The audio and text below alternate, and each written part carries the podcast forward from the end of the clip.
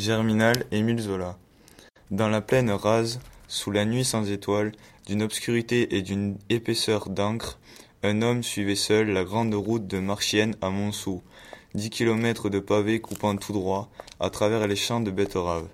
Devant lui, il ne voyait même pas le sol noir, et il n'avait la sensation de l'immense horizon plat que par les souffles du vent de Mars, des rafales larges comme sur une mer, glacée d'avoir balayé des lieux de marée et de terre nue.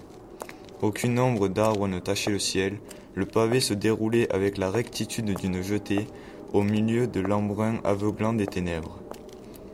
L'homme était parti de Marchienne vers deux heures.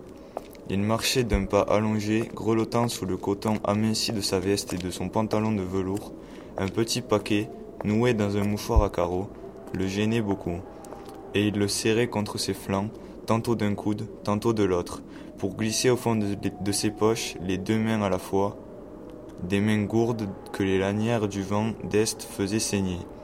Une seule idée occupait sa tête, vide d'ouvrier, sans travail et sans gîte, l'espoir que le froid serait moins vif après le lever du jour.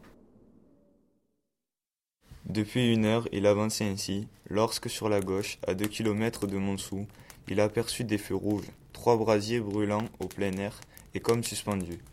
D'abord, il hésita, pris de crainte, puis il ne put résister au besoin douloureux de se chauffer un instant les mains.